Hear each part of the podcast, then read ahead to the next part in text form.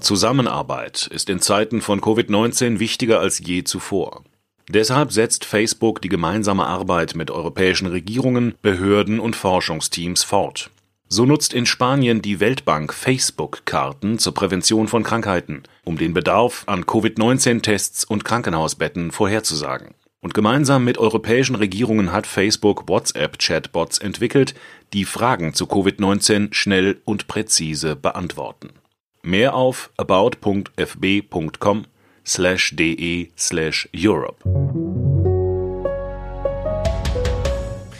Wie gefährlich ist die neue Covid-Mutation, die gerade in Großbritannien für Grenzschließungen, Reiseverbote und ja, mehr oder weniger die Absage von Weihnachten gesorgt hat? Und haben wir diese Variante auch schon längst hier in Deutschland? Wissen es nur noch nicht, weil danach bisher nicht gesucht wurde? Was heißt das alles für uns?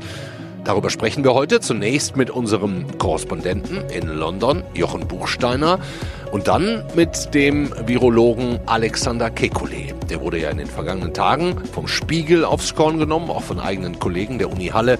Bin gespannt, was er auch dazu sagt. Und damit herzlich willkommen beim FAZ-Podcast für Deutschland an diesem Dienstag, den 22. Dezember. Ich bin Andreas Krobock. Schön, dass Sie dabei sind. Bevor wir gleich mit dem Virologen Alexander Kekulé über die Gefährlichkeit der Covid-Mutation sprechen, schalten wir jetzt erstmal nach Großbritannien, wo dieses veränderte Virus mit dem gruseligen Namen VUI 2020 1201 zum ersten Mal aufgetaucht ist. Und wenn jetzt alles klappt und zumindest die Telefonverbindung, wenn auch keine andere mehr, nach London noch funktioniert, dann müssten wir jetzt einen unserer beiden Korrespondenten dort hören können. Hallo, Jochen Buchsteiner. Ja, Sie haben mich. Herr Buchsteiner, Grenzen dicht, keine Flüge mehr, keiner kommt raus, keiner kommt rein. Fühlen Sie sich gerade so wie auf einer Gefängnisinsel? Äh, also ein bisschen merkwürdig äh, fühlt sich das tatsächlich an. Ich war ja auch äh, viele Jahre in Asien Korrespondent und so so einen Zustand habe ich tatsächlich noch nicht erlebt, dass man sich gar nicht mehr bewegen kann außerhalb der Landesgrenzen. Das hat hier auch viele erstaunt, dass das eine so abrupte Reaktion gab, insbesondere ja von Frankreich, die eben die französische Regierung, die die Grenze eben sofort komplett dicht gemacht, gemacht hat. hat ne? Ja, genau. Und Premierminister Boris Johnson, der hat ja jetzt quasi auch Weihnachten abgesagt. Können wir auch nochmal eben zusammen hören. Uh, it is with a very heavy heart. I must tell you, we cannot continue with Christmas as planned. In England, those living in tier four areas should not mix with anyone outside their own household at Christmas. Herr Buchsteiner, wie kommen die Briten mit dieser Situation überhaupt klar? Nee, also das ist für die, die in sogenannten, also auf Stufe 4 jetzt leben, also wir hier in London, aber auch Teile von Südostengland, äh, äh, kommt das schon hart an. Äh, also nachdem man den Eindruck hatte, man hätte nun eine gute Ausnahmeregelung ausgehandelt zwischen der Londoner Regierung und den Ministerpräsidenten in Schottland, Wales und Nordirland, dann plötzlich die Kehrtwende und das ist ja nun wirklich äh, ein, ein, äh, eine, eine recht harte Auflage zu sagen, es gibt nur noch Weihnachten im engsten Familienkreis, kein Besuch von außen ist zugelassen. Äh, das hat vor allem eben auch viele Reisepläne durcheinandergewirbelt. Die meisten Briten wollten, oder viele Briten sind ja unterwegs, um mit ihren Familien zu feiern. Die müssen dann alle umdisponieren, ganz zu schweigen von denen, die, äh, wie ich auch, ins Ausland fahren wollten, äh, also nach Deutschland, um mit der Familie zu feiern. All das geht nicht. Hm, Sie haben es auch gerade schon kurz angesprochen, Grenzen zu Frankreich oder von Frankreich nach England wurden sofort dicht gemacht. Wie ist denn die Versorgungslage im Moment? Ähm, besteht da Hoffnung, dass, dass zumindest Weihnachten reichlich in den Supermärkten ist oder wird das jetzt tatsächlich knapp? Das weiß man nicht genau. Also ich, sicherlich wird der Braten hier weiter auf dem Tisch stehen können, denn äh, Fleisch zumindest gibt's ja auch genug auf dieser Insel. Was befürchtet wird, ist, dass, äh, dass es an einigen frischen Lebensmitteln äh, knapp werden könnte. Äh, Tomaten, Salate, ähnliches. Äh, das hängt jetzt davon ab, ob die, die Lage an der Grenze jetzt in den nächsten Stunden äh, geklärt wird. Äh, Boris Johnson hat ja gestern Abend schon gesagt, nach einem exzellenten Telefongespräch mit äh, Emmanuel Macron, dass es nur noch eine Frage von, von Stunden sei. Jetzt ist schon wieder ein ganzer Tag vergangen. Ähm, vor der Grenze stehen 1500 Trucks fest. Äh, es kommt praktisch keiner rein. Also insofern kann es schon sein, wenn sich das nicht ändert, dass es zumindest an einigen Stellen ein bisschen knapp wird. Äh, in meinem Supermarkt, falls Sie das interessiert, hier in, in Hampstead, äh, sieht, sieht alles noch ganz manierlich aus und äh, wir haben gestern tatsächlich einen griechischen Salat äh, zum Abend gehabt. Ah, das hört sich ja sogar noch halbwegs frisch an. Also es gibt noch ein bisschen mehr als nur Konserven. Noch. Ja, ja, ja. Da, da, also bisher ist da nichts zu befürchten. Mhm. Wie genau jetzt diese neue Covid-Variante, die, die ja daran schuld ist, funktioniert, das besprechen wir gleich mit dem Virologen. Äh, aber vielleicht nochmal zwei, drei Worte ähm, aus, aus Ihrer Perspektive und wie es in den letzten Tagen abgegangen ist. Wann und wo ist diese äh, Virusvariante denn gefunden worden? Ja, die ist ja schon im September entdeckt worden. Äh, und da äh, Damals war wohl noch nicht klar, wie, äh, ob, ob das äh, dominant wird, ob das mhm. eher ein Seiteneffekt ist oder nicht. Und das scheint sich im Laufe der letzten Woche ähm, stark verändert zu haben. Äh, also man geht jetzt davon aus, dass eben ein Großteil der Infektionen, der Neuinfektionen auf dieses, diesen Mutanten zurückzuführen ist. Aber ähm, ja, ich meine, interessanterweise wurde hier äh, auch äh, der deutsche äh, Virologe Drosten viel zitiert in, in Großbritannien, der ja gesagt hat, die, äh, die Aussage der Regierung, dass der Mutant 70 Prozent ansteckender sei als äh, das Originalvirus, sei ja mehr oder weniger eine aus der Luft gegriffene Zahl. Und der einzige Unterschied heißt es hier oder wird von der Regierung versichert, sei eben der, dass die Ansteckung schneller voranschreitet und deswegen müssten die neuen äh, Maßnahmen jetzt äh, in Kraft gesetzt werden. Hm. Ist diese Extremsituation eigentlich der Hauptgrund oder, oder Mitgrund, warum die britische Regierung in Sachen Brexit, das Thema ist ja auch noch da, äh, eine Deadline nach der anderen verstreichen lässt? Nein, das, äh, den, den Zusammenhang sehe ich nicht. Ähm, es gibt allerdings andere Zusammenhänge, also ähm, äh, Beispielsweise äh, sagte der Premierminister gestern und auch mehrere Minister, dass die Situation an der Grenze gemessen an der Schließung relativ äh, zivil ist. Also die äh, es zum Beispiel genügend Parkmöglichkeiten gibt für die äh, für die Trucks, dass sie versorgt werden können und so. All das hätte man den Brexit-Vorbereitung zu verdanken. Und man würde eben jetzt sehen, wie gut das Land vorbereitet ist auf einen Brexit. Ähm, Im Grunde Corona als Testlauf. So ein bisschen wurde das hier intoniert. Okay. Also insofern gibt es, äh, gibt es äh, Zusammenhänge. Es gibt auch Spekulationen in, äh, unter Erz-Brexiteers, dass diese harsche Reaktion aus Frankreich auch ein bisschen eine Drohgebärde im Rahmen der Brexit-Verhandlungen sein könnte, im Sinne von, äh, wir in Europa zeigen euch jetzt mal, was auf euch zukommen könnte. Das habt ihr jetzt davon so ungefähr. Wenn ihr euch nicht ordentlich äh, verhaltet in den, in den Verhandlungen. Ähm, aber das wird jetzt auf Regierungsebene, ähm, wird das, wird das äh, bisher sehr diplomatisch äh, nur angedeutet. Äh, also Johnson sagte in der Pressekonferenz, man versteht natürlich die Ängste äh, der europäischen Freunde. Andererseits äh, müsste man doch auch sagen, dass so ein Fahrer, der jetzt in seiner Kabine äh, durch Europa fährt, jetzt nicht so wahnsinnig gefährlich sei. Also da, daran merkt man, es gibt eine gewisse Irritation hier über die äh, doch sehr harsche Reaktion. Aber ähm, aber das kann ja nicht der Grund dafür sein, warum dann äh, äh, letztlich es keine Einigung gibt. Woran hakt es denn konkret? Woran stört sich Johnson und sein Team?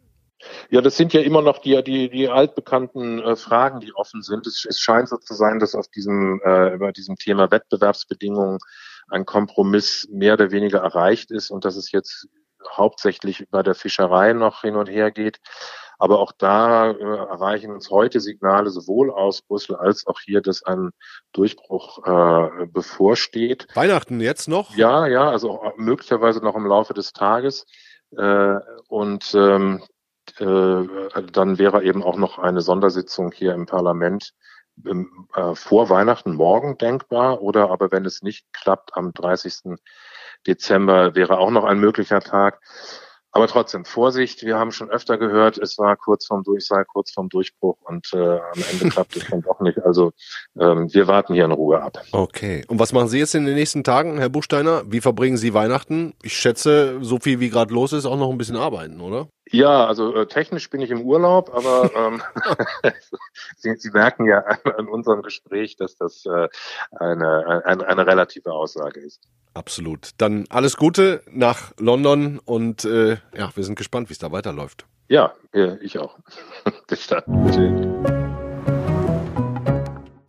Der Kollege Jochen Buchsteiner hat gerade erzählt, wie es Großbritannien geht. Weihnachten fällt mehr oder weniger aus. Über die Grenzöffnung wird ganz aktuell diskutiert, ob die tausenden LKWs, die da jetzt stehen, mit Frischwaren, anderen Importen einreisen dürfen, beziehungsweise der Eurotunnel wieder geöffnet wird. Wir hoffen natürlich, dass es keinen Tunnel für diese Corona-Mutation nach Europa gibt.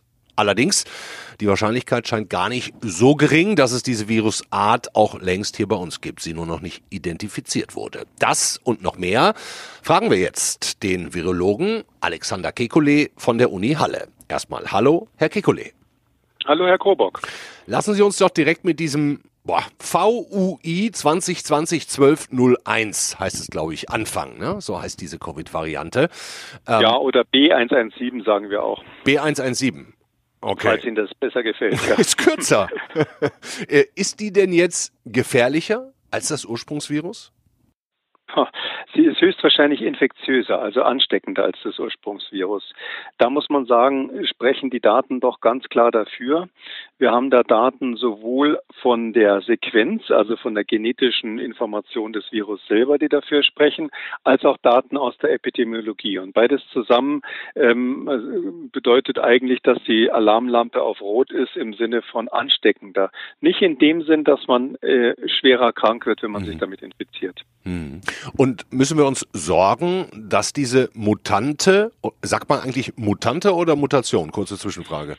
Ja, die einzelnen Mutationen auf dem Genom des Virus äh, geben dann eine veränderte ähm, Mutante. Und in diesem Fall, wo diese Mutationen so viele sind, das sind ja 23 Mutationen, die wir hier äh, haben offensichtlich, ähm, und das Ganze auch so ein Bild eines äh, neuen, äh, offensichtlich neue Eigenschaften hat, des Virus, dann nennen wir das Variante. Das Variante. ist eine Variante, ist eigentlich der richtige Ausdruck. Also nochmal die Frage, müssen wir Sorge haben, dass diese Variante nach Europa, auch nach Deutschland kommt? Oder ist die längst da und wir wissen es nur nicht, weil in den deutschen Labors danach gar nicht explizit gesucht wird? Ja, also man muss schon sagen, dass in Großbritannien ganz massiv nach solchen Varianten gesucht wird, nach genetischen Mutationen. Nur mal um so das Verhältnis zu sagen. Die haben in Großbritannien schon lange dieses Covid-19 Genomics UK Konsortium. Also ähm, das ist ein extra, Konsort, extra Konsortium, was die Genome von Covid, ähm, also von diesem Virus SARS-CoV-2 analysiert. Hm. Die haben, ich habe mal nachgeschaut, in der letzten Berichtswoche in einer Woche 137 540 Sequenzen analysiert. 137.000, ja. Boah. Das haben die in einer Woche mal schnell ausgespuckt. Das sind knapp 10 Prozent aller positiv getesteten Menschen in England. Äh, und in einigen Teilen Englands ist die äh, Testquote sogar 25 Prozent, ein Viertel. Im Vergleich dazu, ähm, das Robert-Koch-Institut hat ähm, in dem Referenzlabor beim Christian Drosten 831 Sequenzen machen lassen in der gesamten Pandemie nie bisher. Okay. Also so ist das Verhältnis. Das heißt, wenn Sie sagen, hätte man das in Deutschland gefunden, wohl nicht. In England guckt man einfach extrem genau drauf. Aber ich bin jetzt sehr gespannt, ob man in Deutschland solche Varianten auch findet. Ist nicht so sicher. Wissen Sie, die ist erst seit September äh, überhaupt aufgetreten im äh, Königreich. Sie ist dort auch nicht überall. Sie ist nicht in Schottland gefunden worden, auch nicht in allen Grafschaften und überall in allen Bezirken äh, Englands. Das heißt, es kann schon sein, ähm, da sie dort noch nicht komplett verteilt ist, dass sie bisher noch nicht den Weg nach Deutschland gefunden hat. Hm. Das heißt also, um es mal kurz zusammenzufassen, diese neue Variante, existiert möglicherweise schon in Europa. Man hat ja was aus Holland, glaube ich, oder Dänemark gehört. Ähm, existiert aber hauptsächlich in England und es ändert null Komma nichts an den Maßnahmen hier bei uns, also auch an der Vorsicht jedes Einzelnen, weil das Ding ist halt ein bisschen ansteckender, aber wird nicht kranker. Also müssen wir einfach weiterhin nichts ändern, sondern Kontakte nahe Null halten, so weit wie möglich. Dann kommen wir auch theoretisch dieser britischen Variante bei. Ähm, ich bin schon dafür, dass man verhindert, dass sich das bei uns ausbreitet, dass es nach, nach, nach Deutschland kommt. Und zwar deshalb, weil diese Variante ganz offensichtlich, da sprechen die äh, epidemiologischen Daten dafür, die hat offensichtlich ein höheres R0.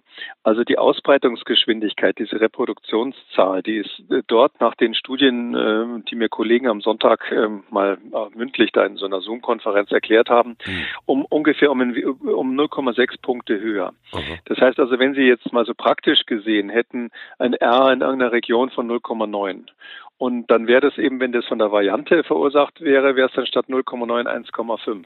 Okay. Also 70 Prozent ansteckender. Das ist der Grund, warum der Boris Johnson diese Zahl ins äh, Feld geführt hat. Da hat er die 70 Prozent her. Mhm. mhm. Das hat er daher, ja, ja. Das sind, also nehme ich mal an, weil, weil diese Daten die sind ganz piffig erhoben worden. Man hat einfach eben in England diese wahnsinnige Surveillance, die sehr, sehr gründlich diese Mutationen anschauen. Und dadurch können die ähm, anhand ihrer PCR-Resultate ganz gut statistisch nachgucken, wie ist es denn, wenn die Variante auftritt, ist dann auch die Reproduktionsgeschwindigkeit höher? Und die Antwort ist ja, das ist statistisch, statistisch signifikant und zwar um 0,6 höher. Und das heißt also, ähm, es ist wohl ansteckender und die Zahl von 70 Prozent ist natürlich eine echt grobe Daten. Daumenpeilung, aber äh, aus diesen Zahlen abgeleitet. Hm. Heute Morgen gab es ja auch einmal mehr bedenkliche Zahlen vom Robert Koch Institut. 19.500 Neuinfektionen, mehr als vergangene Woche, 731 Todesfälle. Ähm, man hat das Gefühl, es geht immer weiter nach oben. RKI-Präsident Lothar Wieler hat auch noch mal kräftig appelliert. Können wir mal zusammen hören. Ich bitte Sie heute eindringlich darum, die Tage zwischen den Jahren in Ruhe und wirklich nur im kleinsten Familienkreis zu verbringen. Bitte schränken Sie Ihre Kontakte auf das Nötigste ein, verreisen Sie nicht, treffen Sie möglichst nur wenige und wenn dann nur immer dieselben Menschen. Herr Kekulé, warum kriegen wir die Zahlen nicht runter? Was machen wir falsch? Na, Im Moment würde ich die Flinte nicht ins Korn werfen. Es ist ja so, dass ähm, wir erst seit kurzem den kompletteren Lockdown haben. Ähm, ich bin sicher, dass der Effekt haben zeigen wird, aber das dauert einfach eine Weile. Es wird jetzt ähm, die Zahl vor allem der Todesfälle nochmal raufgehen, bevor sich das fängt. Der andere Effekt, den man äh, meines Erachtens nicht so im Auge hat, ist folgender. Wir haben zurzeit natürlich ein, wie das Robert-Koch-Institut äh, das nennt, ein diffuses Krankheitsgeschehen. Ich nenne das ja Noise, Noise-Effekt. Das heißt also, es ist ein, eine feine, feine Verteilung von Einzeleffekten, hm. äh, von Einzelinfektionen. Und da passiert dann Folgendes. Da haben sie dann äh, einfach mal statistisch gesehen in so Familien nicht schon alle Familienmitglieder infiziert oder wie wir es früher hatten in irgendeinem fleischverarbeitenden Betrieb gleich mal ein Großteil der Mitarbeiter, sondern sondern sie haben halt in jedem Haushalt nur einen oder zwei, die infiziert sind. Und dann gibt es so eine Art Seitwärtsbewegung, weil natürlich diese eine infizierte Person im Haushalt, die infiziert dann den nächsten im gleichen Haushalt, weil die können sie ja nicht voneinander trennen. Ja. Und der dann wieder den nächsten, sodass sie quasi bis die Haushalte, wo ein Fall drinnen ist, durchinfiziert sind, kriegen sie eben bei, mit R gleich eins, also statistisch jeder infiziert einen weiteren, mhm. kriegen sie so eine Seitwärtsbewegung, dass die Zahl der Infizierten auf einem Plateau bleibt. Und das ist für mich ein Teil der Erklärung, warum das Ganze jetzt so zäh ist und so langsam reagiert, weil das Auslöschen eines äh, Herdes bei, bei Tönnies oder ähnliches, das hat natürlich einen sofortigen Effekt auf die Fallzahlen. Aber wir haben in Deutschland ja leider, muss man sagen, kein Konzept, wie man Menschen, die positiv sind, dann aus dem Haushalt nimmt. Ja, also sie, sie, wenn sie mit einem Isolierten zusammenleben, wer schafft es schon zu Hause zu verhindern, dass sich die anderen anstecken, äh, ins Hotel gehen, Pustekuchen, das geht nicht, die sind ja alle zu. Äh, und ähm, die, die Schutzkommission, wo ich ja lange die Bundesregierung beraten habe, auch zum Pandemieschutz, äh, die hat ja empfohlen, für solche Fälle Fieberkliniken aufzumachen, dass also die Infizierten dann in Kliniken können, sogenannte Kliniken, das war eher die Idee, vielleicht Hotels anzumieten oder so, damit man eine Isolation kriegt, eine Abtrennung von den Infizierten und denen, die nur in Quarantäne sind, weil sie das in Privathaushalten nicht hinkriegen. Dem Vorschlag ist die Bundesregierung nicht gefolgt. Übrigens anders als China, da hat man solche Kliniken ja gehabt mit großem Erfolg und ähm, deshalb, die hießen dort Archenoa-Kliniken übrigens ganz süß, ja. Also bei uns hießen sie Fieberklinik ganz schnöde, aber die nannten das Archenoa-Kliniken, wo halt die ganzen Infizierten hinkamen. Mhm. Die wurden da eher mehr oder minder nur mit äh, Milch und Honig quasi versorgt, weil die ja meistens nicht schwer krank sind.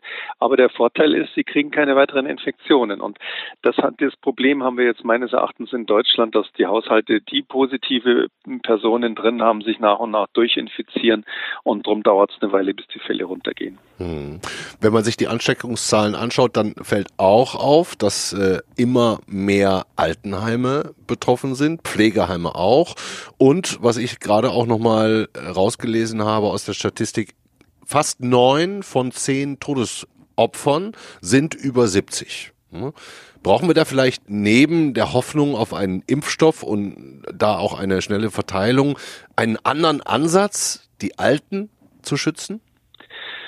Ja, also das ist für mich das größte Versagen überhaupt. Ja, es gibt ja verschiedene verschiedene Probleme, warum wir in den in den industrialisierten westlichen Ländern, da sind wir in Deutschland nicht das einzige, zum großen Teil nicht so richtig klarkommen mit der Pandemie. Aber eine eines der Versagen, das man wirklich dem Staat zuschreiben muss. Andere Dinge hängen mit den Menschen ein bisschen zusammen.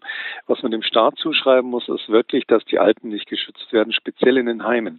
In den Heimen sind ja auch die Sterbensquoten höher als als bei Alten, die zu Hause wohnen. Also dass die sind besonders gefährdet, die Menschen in Alten- und Pflegeheimen. Das wissen wir, ähm, und zwar ist das keine Geheiminformation gewesen, wirklich seit Mitte Januar. Die Chinesen haben von Anfang an gesagt, wir haben so viele Tote bei den Alten. Ja. Und, ähm, äh, und äh, spätestens seit Italien, wenn Sie sich erinnern, da ähm, ab Mitte, Ende Februar diese schweren Ausbrüche, es war offensichtlich, die Alten sterben in den Heimen.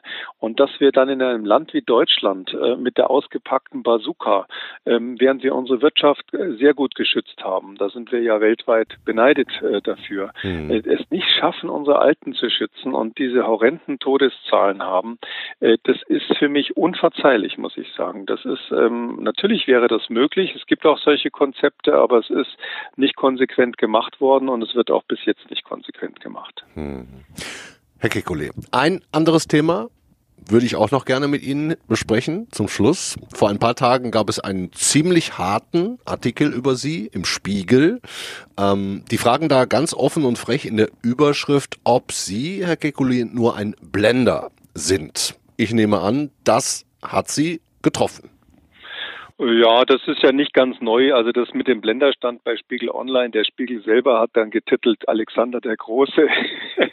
also mhm. ähm, ja, es ist so, das ist schon ärgerlich, ja, dass man als Wissenschaftler, wenn man sich hier in dieser äh, Pandemie äußert und in die Öffentlichkeit tritt und vielleicht auch manchmal kritisch in die Öffentlichkeit tritt, ähm, dass man da dann ähm, in dieser Weise abgebürstet wird. Bin ich vielleicht nicht der Einzige, aber in diesem Fall steht dahinter ja letztlich zwei Sachen. Das eine ist die Frage, wer darf überhaupt in dieser Pandemie den Mund aufmachen. Offensichtlich ist der Spiegel der Meinung, ich dürfte es nicht.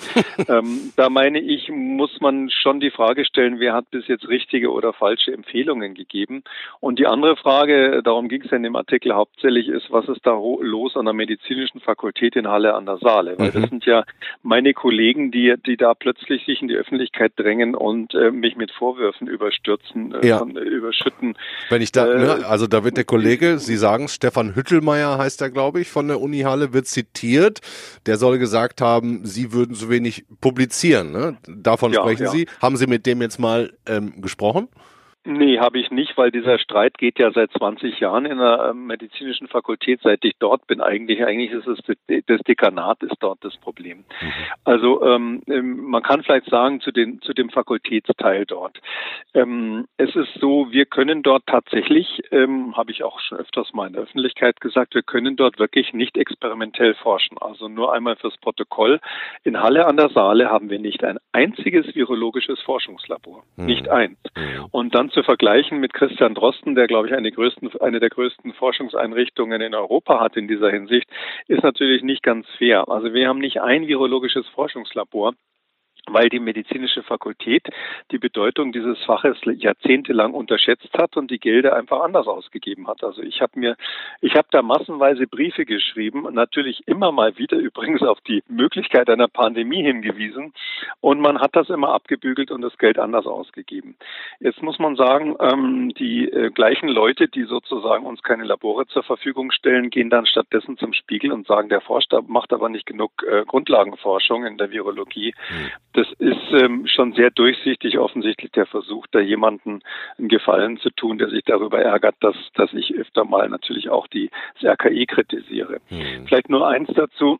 Bei der letzten Bewertung durch den Wissenschaftsrat hat die medizinische Fakultät mit dieser Strategie quasi komplett durchgefallen. Also die haben in allen Bereichen ähm, äh, überhaupt keine äh, Erfolgschancen nach Aussicht, äh, nach Ansicht des Wissenschaftsrats. Lediglich der einzige Bereich ist die Pflegeforschung, Epidemiologie und Pflegeforschung. Das ist etwas, was eigentlich gar nichts Wissenschaft, äh, naturwissenschaftliches ist im engeren Sinn. Da wurde gesagt, das sei der einzige Bereich, der zukunftsfähig ist. Und die gesamte Vorklinik, also alles, was bis zum Physikum geht, ähm, darunter übrigens das Institut des Dekans der sich im Spiegel über mich beschwert, das sollte geschlossen werden nach Empfehlung des Wissenschaftsrats und nach Magdeburg verlagert werden. Mhm. Also dass genau diese Leute, die quasi ähm, äh, äh, selber eine sehr, sehr schlechte Forschungspolitik machen, die die Virologie in, mit null wissenschaftlichen Möglichkeiten ausgestattet haben, jetzt sagen, das hätte aber mehr forschen können. Wo denn? Im Badezimmer vielleicht? Also das ist ärgerlich. Und ich finde, auf der anderen Seite ist es ja so, also ich habe zehn Jahre virologische Grundlagenforschung am Max-Planck-Institut gemacht, also acht Jahre am Max-Planck-Institut und zwei Jahre an anderen Universitäten. Ich glaube, ziemlich erfolgreich damals. Danach habe ich zwei Jahre, zwei Jahrzehnte lang mich mit solchen Prävention, Pandemieplanung beschäftigt, war elf Jahre lang Berater der Bundesregierung zu Pandemien und biologischen Gefahren. Und ich glaube auch, dass ich in der Wissenschaftskommunikation, um die es ja hier hauptsächlich geht, mit der Öffentlichkeit oder auch mit Entscheidungsträgern, ähm, ich glaube, ich habe über tausend Artikel geschrieben in, in, in Publikumsmedien. Jetzt gerade ein Buch über Corona, ein ganzes Buch geschrieben. Der Corona-Kompass, ganz frisch. Der Corona-Kompass, mhm. ja, ganz frisch. Äh, ganz tolles Buch natürlich, wenn man, äh, wenn man auch mal von der anderen Seite verstehen will, warum die Maßnahmen nicht greifen oder wie man sich an Weihnachten schützen soll oder ob man sich impfen lassen soll oder sowas. Und, und ich finde, damit äh, äh, habe ich schon Berechtigung, da mitzureden, weil wenn Sie jetzt nur Molekularbiologen, die tausend molekulare Forschung gemacht haben, äh, sprechen lassen, ich weiß nicht, ob wir da weiterkommen. Naja, klar. Und wenn ich nicht davon überzeugt wäre, von Ihnen sehr gute Erkenntnisse zu bekommen, hätten wir Sie auch nicht mehrfach in diesem Jahr um Ihre Meinung gebeten, Danke. ja, und um der Wahrheit auch nochmal Ehre zu gereichen. Sie waren es ja, der als erster gesagt hat, dass Covid gefährlicher ist als eine Grippe, der sich für Maskenpflicht eingesetzt hat, der die Alten frühzeitig schützen wollte, frühzeitig die Herbstwelle vorhergesagt hat. Da könnten wir jetzt noch weitermachen, aber lassen wir es gut sein. Also für mich scheint diese Diskussion ähm, eher in die Richtung zu gehen, was ist eigentlich ein Virologe? Ne? Ist das einer, der viel forscht, viel publiziert, wie sicherlich ein Christian Drosten an erster Stelle, ähm, oder hat tatsächlich sogar ein Teil der Wissenschaftsgemeinde auch was dagegen, Herr Kekulé, dass sie einfach anders arbeiten, auch interdisziplinär? Das kommt mir ja, so. das ist, das ist der Punkt, ja. Also ich bin ja auch gar nicht Direktor eines Instituts für Virologie, sondern ich bin Direktor des Instituts für medizinische Mikrobiologie und bei uns ist die Virologie eine von drei großen Abteilungen. Und ich bin quasi für das gesamte Fachgebiet und noch für Teile der Krankenhaushygiene zuständig. Ähm, ich glaube, das ist in der Öffentlichkeit ist dieser Begriff mit dem Virologen so ein bisschen redundant. Ich glaube, man könnte ja sagen, äh, Virologe im Sinne von Spezialist für Coronaviren sind solche solche, die tatsächlich viel Coronavirus-Forschung gemacht haben. Da gäbe es dann äh, auf meiner Namensliste in Deutsch, im deutschsprachigen Raum den Christian Drosten und sonst überhaupt keinen. Alle anderen haben sich ja, auch Leute, die tolle Beiträge gemacht haben, haben sich ja als Virologen jetzt zum Beispiel aus dem Bereich HIV ähm, äh, in dieses Thema Corona rübergearbeitet. Streeck oder zum Beispiel, ne? Hendrik ne? Streeck, ja. Mhm. Äh, oder ähm, der äh, Kollege Schmidt-Schanasit aus Hamburg, der oft in den Medien ist, der ist ja eigentlich äh, Spezialist für tropische Viren, die von, von Insekten Insekten übertragen werden. Und so haben halt, weil das einfach eine nationale Aufgabe ist, Leute aus verschiedenen Bereichen sich jetzt darüber gebeugt. Andere, wo ich finde, dass sie hervorragende Beiträge geleistet haben, kamen aus der Epidemiologie. Die Viola Priesemann, die zum Beispiel bei mir ganz früh im Podcast mal war, äh, die, ähm, die hat, kommt ja aus der Neuro, Neurowissenschaft letztlich und hat also da ihre, ihr Wissen beigetragen. Es gibt Statistiker, die hervorragende Arbeit geleistet haben. Es gibt äh, Leute, die im Krankenhaus sind, ganz normale Ärzte bis hin zu Herrn Montgomery vom Ärztebund. Jeder versucht, seinen Beitrag zu leisten und meiner kommt halt aus der Ecke ähm, jahrzehntelange Pandemieplanung, Spezialist für Seuchenprävention und, und, und Spezialist für Beratungsleistungen. Das gefällt den reinen Virologen nicht, weil die sagen, ja, wieso, wenn man jetzt nur unser Fachgebiet anschaut, dann ist es doch gar keiner von uns, ja. Und das finde ich ist aber nicht fair, sondern man muss, man muss. Also bleiben wir dabei. Sie, Sie bleiben auch Virologe quasi. Natürlich bin ich Virologe, selbstverständlich. Ich bin Virologe und Epidemiologe, sage ich immer, weil eigentlich hier jetzt der Grund, warum ich hier ähm, es, es wage, äh, Stellung zu nehmen, ist natürlich nicht, weil ich molekulare Erkenntnisse zu dem SARS-CoV-2 habe. Ich wüsste jetzt aber auch gar nicht, ob irgendeine deutsche Arbeitsgruppe neue molekulare Erkenntnisse da zu diesem ganz neuen Virus äh, veröffentlicht hat, sondern weil ich Erkenntnisse habe, wie man Virusseuchen im, im weitesten Sinne bekämpft kämpft. Und ich glaube, das ist hier eine wichtige Disziplin. Herr Kekulé, das glaube ich auch. Haben Sie ganz herzlichen Dank für das, für das Gespräch, das einen Tacken länger geraten ist, als wir es uns beide vorgenommen haben. Aber ich glaube, jede Minute war es wert. Danke Ihnen sehr. Haben Sie schöne Weihnachtstage. Danke. Tschüss, Herr Krobock. Bis dann. Für Sie auch.